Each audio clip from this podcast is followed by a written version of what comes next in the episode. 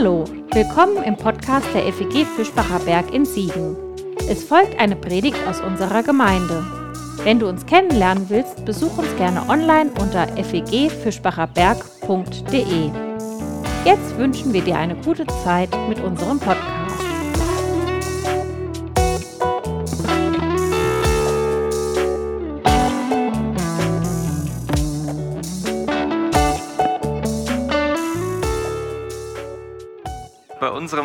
Text für heute Morgen musste ich an Bilder denken, die vor gut zwei Jahren aus Venedig auftauchten. Vielleicht habt ihr sie auch gesehen. Das sonst eher trübe Gebräu in den Kanälen, das war nach einer Weile Lockdown plötzlich wieder kristallklar. Sogar Delfine schwammen wieder durch die Stadt. Im Internet verbreitete sich der Spruch, Nature is healing. Die Natur heilt wenn die Menschheit mal für einen Moment außer Gefecht gesetzt ist. Und wie das Internet so ist, ist die ganze Sache ziemlich schnell eskaliert. Überall erholte sich die Natur. Die E-Scooter kamen zurück in die Flüsse. Dinosaurier eroberten, eroberten den Times Square zurück. Und auch in der Londoner Themse hielt die quietschgelbe Tierwelt wieder Einzug. Aber Spaß beiseite, tatsächlich hat sich die Natur in den Lockdowns ein wenig erholen können.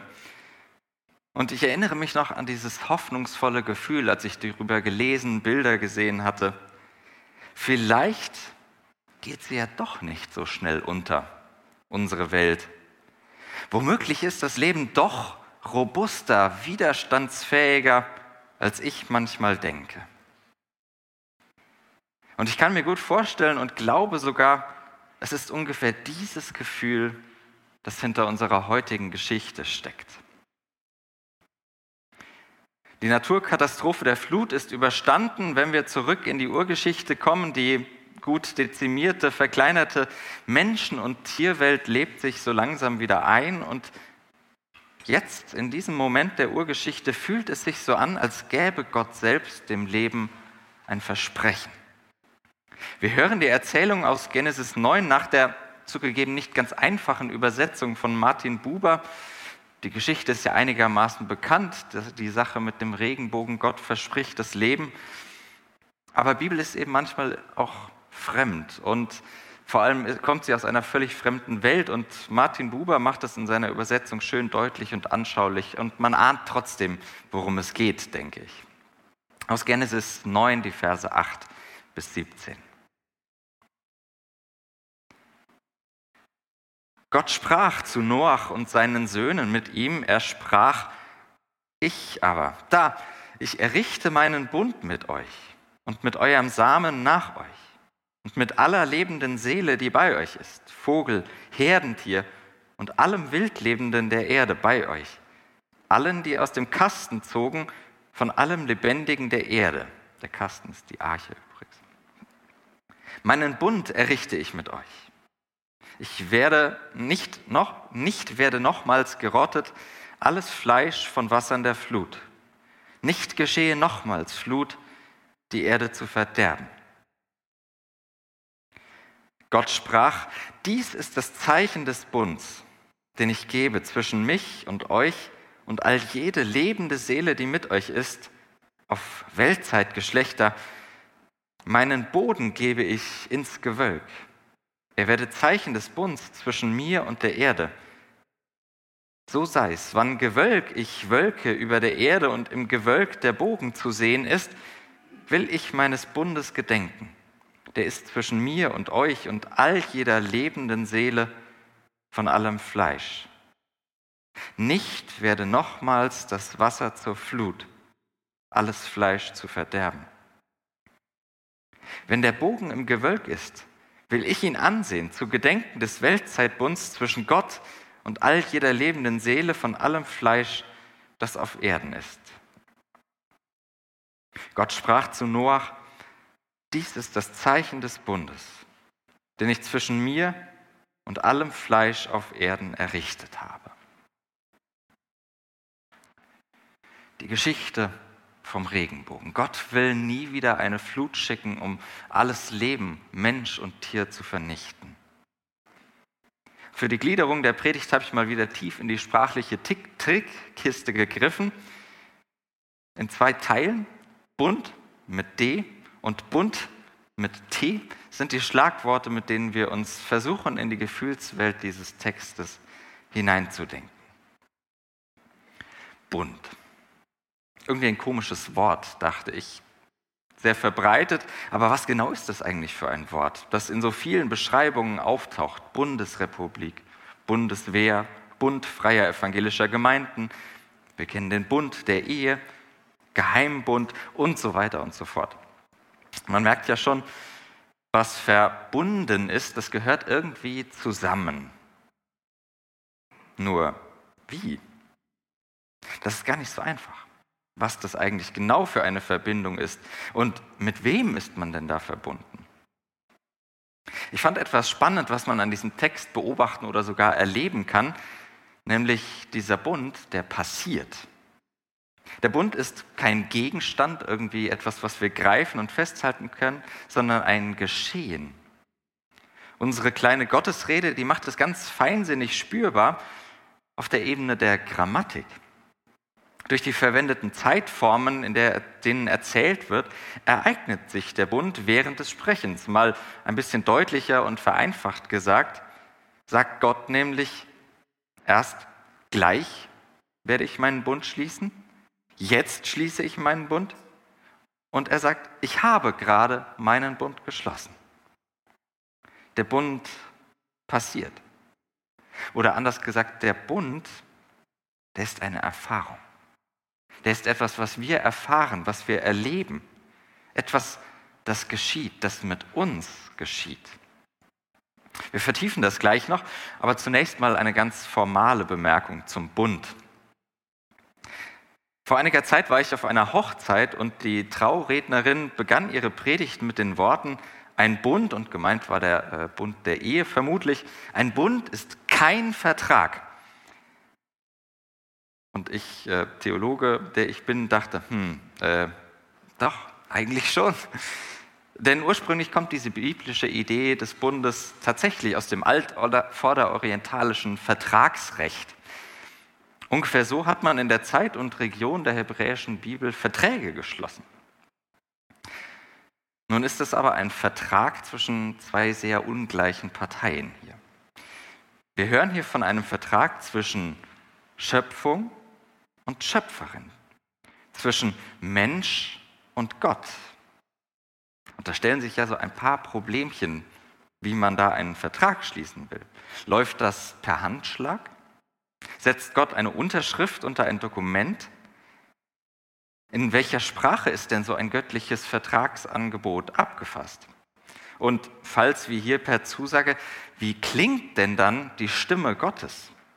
Eher wie Thomas Gottschalk oder vielleicht doch wie Anke Engelke? Vielleicht ahnt ihr schon, worauf ich hinaus will. Die Sache mit dem Bund, sie ist ein Bild. Sie ist Metapher für eine Erfahrung, die Menschen machen. Vom Bund zu reden umschreibt vielleicht so ungefähr ein bestimmtes Lebensgefühl. Wow, wir sind noch da. Stell dir die Situation dieser Erzählung nach der Sintflut raus aus der Arche mal bildlich vor und stell dir vor, du würdest da stehen mit Noah und den sieben anderen, noch so ein paar Tiere, die auch dabei waren. Du hast überlebt. Und dann ist es nicht mehr schwer, uns in die Geschichte hineinzufühlen, in dieses Gefühl, wow, ich bin noch da. Nach dem Unfall, nach der Krankheit, nach der Trennung, nach dem Krieg. Und vielleicht kennst du diesen und ähnliche Sätze aus so mancher Lebensgeschichte, vielleicht sogar aus deiner eigenen Lebensgeschichte. Der liebe Gott hatte wohl noch etwas mit mir vor. Ich kann mir sehr gut vorstellen, dass im Hintergrund unserer Erzählung vom Bund etwas ganz Ähnliches steckt. Es ist noch nicht vorbei. Und irgendetwas sagt mir, dass das Gründe hat. In unserer Erzählung vom Regenbogen sagt Gott es. spricht einen Bund aus, setzt eben eine Art Vertrag auf, nie wieder. Nie wieder soll die Erde so nah am Abgrund stehen. Nie wieder soll das Leben derart radikal bedroht werden. Nie wieder soll es so hart in Frage gestellt werden. Nie wieder. Fußnote. Natürlich müssten wir das problematisieren. Denn seit Abfassung dieser Erzählung ist viel passiert, nicht zuletzt aus jüdischer Perspektive. Mit dem Exil und mit der Shoah und dem immer schwelenden Hass stand und steht das jüdische Leben eben doch immer wieder vor dem Abgrund. Diese Zusage, dass nie wieder eine Katastrophe kommen soll, sie hing immer wieder am seidenen Faden, drohte immer wieder zu einer leeren Versprechung zu werden. Und für viel zu viele individuelle Leben wurde und war sie das. Ein leeres Versprechen. Wenn wir also die heutige Zusage fürs Leben als Ganzes hören, dann sollten wir wenigstens für einen Moment auch an all diejenigen denken, denen das Versprechen eben nicht eingelöst wurde. Aber heute konzentrieren wir uns auf die Zusage. Nie wieder soll das Leben durch eine solche Katastrophe derart bedroht werden. Sorry, äh, doch nochmal eine kurze Einschränkung, bevor ich dann wirklich hoffentlich zum Versprechen komme. Natürlich, es wird irgendwann die endgültige Katastrophe gehen, wenn man es mal naturwissenschaftlich betrachtet. Eine Katastrophe, die das Leben auslöschen wird. Mitsamt der Erde, dem Sonnensystem und vielleicht sogar dem ganzen Universum. Keine Sorge, das steht nicht so nah bevor. Das sind äh, Milliarden Jahre, äh, in denen das irgendwann auf uns dann nicht mehr zukommt. Von daher können wir da einigermaßen beruhigt drauf sehen. Das blüht uns nicht direkt, aber diese Erinnerung hilft auch, dieses Versprechen nicht ganz falsch zu verstehen. Auch die Bibel kennt ja ein Weltende. Und dieses göttliche Versprechen ist deshalb nicht als objektive, physikalische oder biologische Garantie zu verstehen, sondern noch einmal als eine persönliche, subjektive Erfahrung. Wir haben schon unfassbar beschissene Dinge überlebt. Selbst Manche Katastrophe hat uns nicht untergehen lassen. Das Leben ist in all seiner Zerbrechlichkeit doch ziemlich robust. Unser göttliches Versprechen ist Ausdruck einer Erfahrung und wird dann auch zur Ermutigung. Lebt, als würde die Welt niemals untergehen. Lebt, als könntet ihr noch Milliarden von Jahren auf diesem Planeten leben. Lebt, als würden eure Lebensspuren noch Generationen nach euch zu sehen sein. Oh. Moment. Hm. Also, wenn das Leben bleibt und unsere Welt nicht allzu nah vor dem Untergrund steht, vielleicht sollten wir dann ein bisschen sorgsamer mit dem Leben umgehen, oder? Vielleicht steckt es auch in dieser Zusage, denn irgendwie ist dieses Versprechen dann doch wieder so ganz zweideutig, wie die ganze Urgeschichte, wie das Leben. Einerseits tröstet und beruhigt es mich zu hören, dass nicht alles sofort und gleich verloren ist. Aber irgendwie denke ich auch, ja, hm, das ist auch eine ganz schöne Herausforderung. Denn, mal alle unschönen Nebengedanken dieser Geschichte beiseite geschoben, es heißt auch, es wird keine große göttliche Aufräumaktion mehr geben. Es wird keinen großen Neustart mehr geben. Wir dürfen, aber wir müssen auch mit dem leben, was da ist. Mit allem, was wächst und auch wieder verdirbt. Mit allem, was wir schaffen, aber auch mit all dem, was wir zerstören. mit den Blüten des Lebens und mit dem ganzen Mist, mit dem wir versuchen, das Leben zu düngen. Einerseits ist da diese beruhigende Zusage, so schnell geht die Welt nicht unter. Und doch ist die Zusage auch Ansage.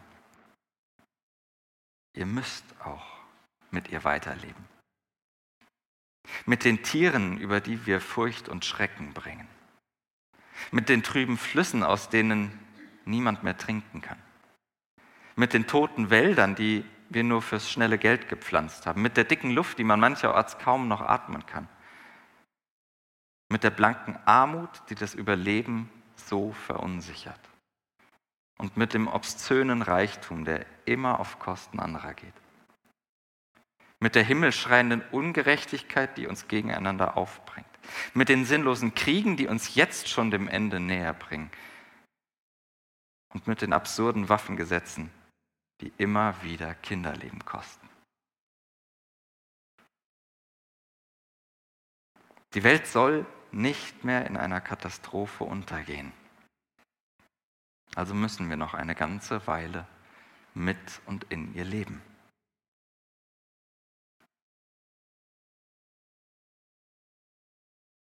Manchmal würde ich das Leben gern einfacher verstehen, die göttlichen Worte einfacher hören, unsere heiligen Schriften gerne leichter lesen. Aber ich kann es nicht, weil es am Leben vorbeigehen würde. Weil es das Leben einfacher machen würde, als es ist. Unser Text, ich glaube, er kann nur dann einseitig gelesen werden, wenn man ihn vom echten Leben fernhält. Aber das will ich nicht, weil es Lebenstexte sind. Weil auch diese Texte, die vielleicht auf den ersten Blick so leicht und einfach klingen, vom Leben reden, wie es ist. Und sie sind dennoch und gerade darin vor allem Zusage. Da ist etwas, das ums Leben kämpft. Da ist eine Macht, die sich um das Leben sorgt. Da ist ein Gott, der sich an das Leben bindet. Denn das bedeutet Bund letztlich. Gott bindet sich ans Leben. Gott legt sich fest, Gott verpflichtet sich selbst dazu, die Erde zu bewahren.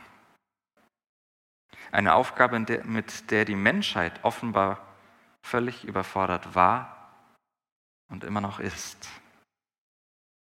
Der göttliche Bund ist eine göttliche Selbstverpflichtung. Und das heißt auch, er ist bedingungslos. Es heißt eben nicht, wenn ihr dies tut, dann das. Wenn ihr weniger Öl ins Wasser kippt, dann. Wenn ihr euren ökologischen Fußabdruck verkleinert, dann. Wenn ihr weniger Ausbeutung betreibt, dann. Wenn ihr weniger Waffen produziert, dann. All das nicht, sondern dieser Bund hat keine Bedingung. Bitte nicht falsch verstehen, dadurch wird die Zerstörung des Lebens in keinster Weise legitimiert, nicht irgendwie besser. Im Gegenteil, all das zerstört ja unsere Lebensgrundlage und all diese Dinge und so viele mehr bleiben, nüchtern betrachtet, vor allem Auswüchse der menschlichen Dummheit. Dass das göttliche Versprechen bedingungslos ist, meint aber, dass die Welt im Innersten von etwas anderem zusammengehalten wird als von unserem Dichten und Trachten. Unsere Macht zum Guten wie zum Bösen ist begrenzt. Wir schaffen nicht die Bedingungen für das Leben. Die Bedingungen fürs Leben schaffen nicht wir, sondern Gott. Und das ist für mich etwas zutiefst Beruhigendes. Etwas, was unsere aufgeregte Welt braucht oder ehrlicher, was meine immer wieder aufgescheuchte Seele so dringend braucht.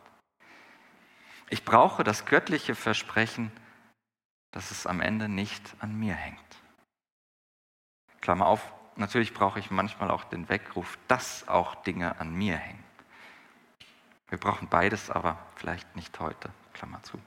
Wir brauchen den göttlichen Bund, der uns von der Last befreit, die Welt retten zu müssen. Wir brauchen diese Selbstverpflichtung Gottes, die uns entlastet davon, dass wir die Welt retten müssen.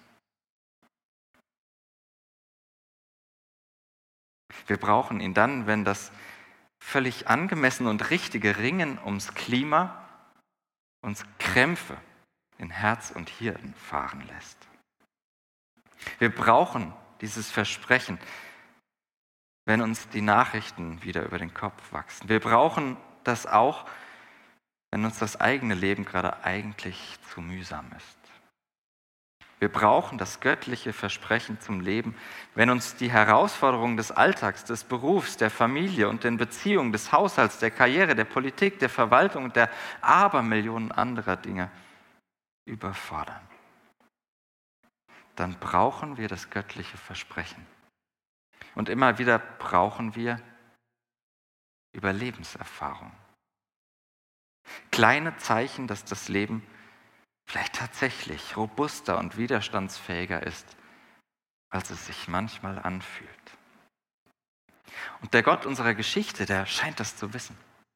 Scheint zu wissen, dass wir diese Zeichen brauchen und setzt selbst ein Zeichen in den Himmel. Dem Wortsinn nach unserer Geschichte tut Gott es, um sich selbst zu erinnern, so wie ein Knoten im Taschentuch. Hier scheinen Überreste eines alten, sehr menschlichen Gottesbildes durch, das aber auch irgendwie ganz wertvoll ist, weil es zeigt, das Leben ist nicht selbstverständlich, sondern Gott ringt es sich Tag um Tag ab für uns. Und natürlich ist dann dieser Regenbogen auch Zeichen für uns. Das Leben ist so schnell nicht klein zu kriegen obwohl es so verletzlich ist. Und jeder Regenbogen soll daran erinnern. Das Leben ist so schnell nicht klein zu kriegen. Und noch mehr soll jeder Regenbogen-Moment im Leben daran erinnern. Momente, die bedingungslos sind. Momente, die dich ans Überleben erinnern. Momente, die mir heilig sind, weil ich wieder ans Leben zu glauben beginne. Momente, die Hoffnung machen.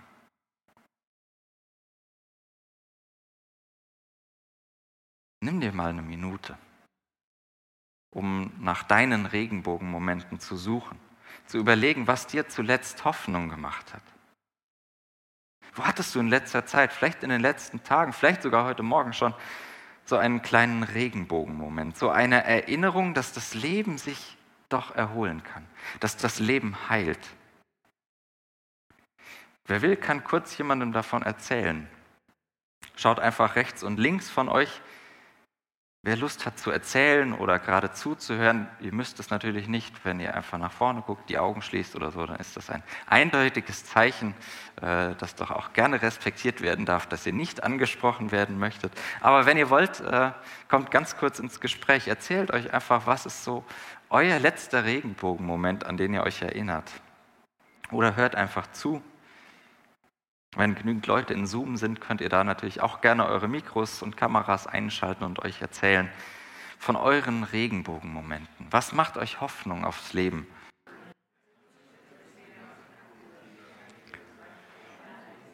Ich sehe über euren Köpfen ganz viele kleine Regenbogen. Und vielleicht entdeckst du in deinen Regenbogenmomenten oder in den Regenbogenmomenten, die du gehört hast, diese Urgeschichte vom Regenbogen, dieses Versprechen vom Leben. Und womöglich kannst du in den nächsten Tagen immer wieder mal an diese Geschichte denken. Vermutlich wird das Wetter auch mitspielen, dass das äh, irgendwie möglich sein wird. Wenn du einen Regenbogen siehst, sei es am Himmel, vielleicht aber auch, wenn du mit deinem Smartphone durch Facebook oder Instagram scrollst, irgendwo in der Stadt auf einem Sticker oder Plakat, Regenbogen. Und wenn du einen siehst, dann denk an diese Geschichte vom Versprechen, dass das Leben so zerbrechlich wie es auch ist, irgendwie doch auch ziemlich robust ist, weil es getragen ist, weil es gehalten wird, weil Gott sich das Leben immer wieder abringt. Für seine Schöpfung für uns und für alles Leben. Nature is healing. Die Natur erholt sich. Das Leben erholt sich. Ein Versprechen, das ich in all seiner Naivität immer wieder brauche. Das Leben geht so leicht nicht unter. Ein Versprechen, das nur ein Gott geben und das nur ein Gott einlösen kann. Machen wir es ihm nicht unnötig schwer. Und lassen wir uns davon trösten, beruhigen und dann auch motivieren, dem Leben zum Leben zu helfen. Damit die Welt noch lange voller Regenbogen ist. Amen.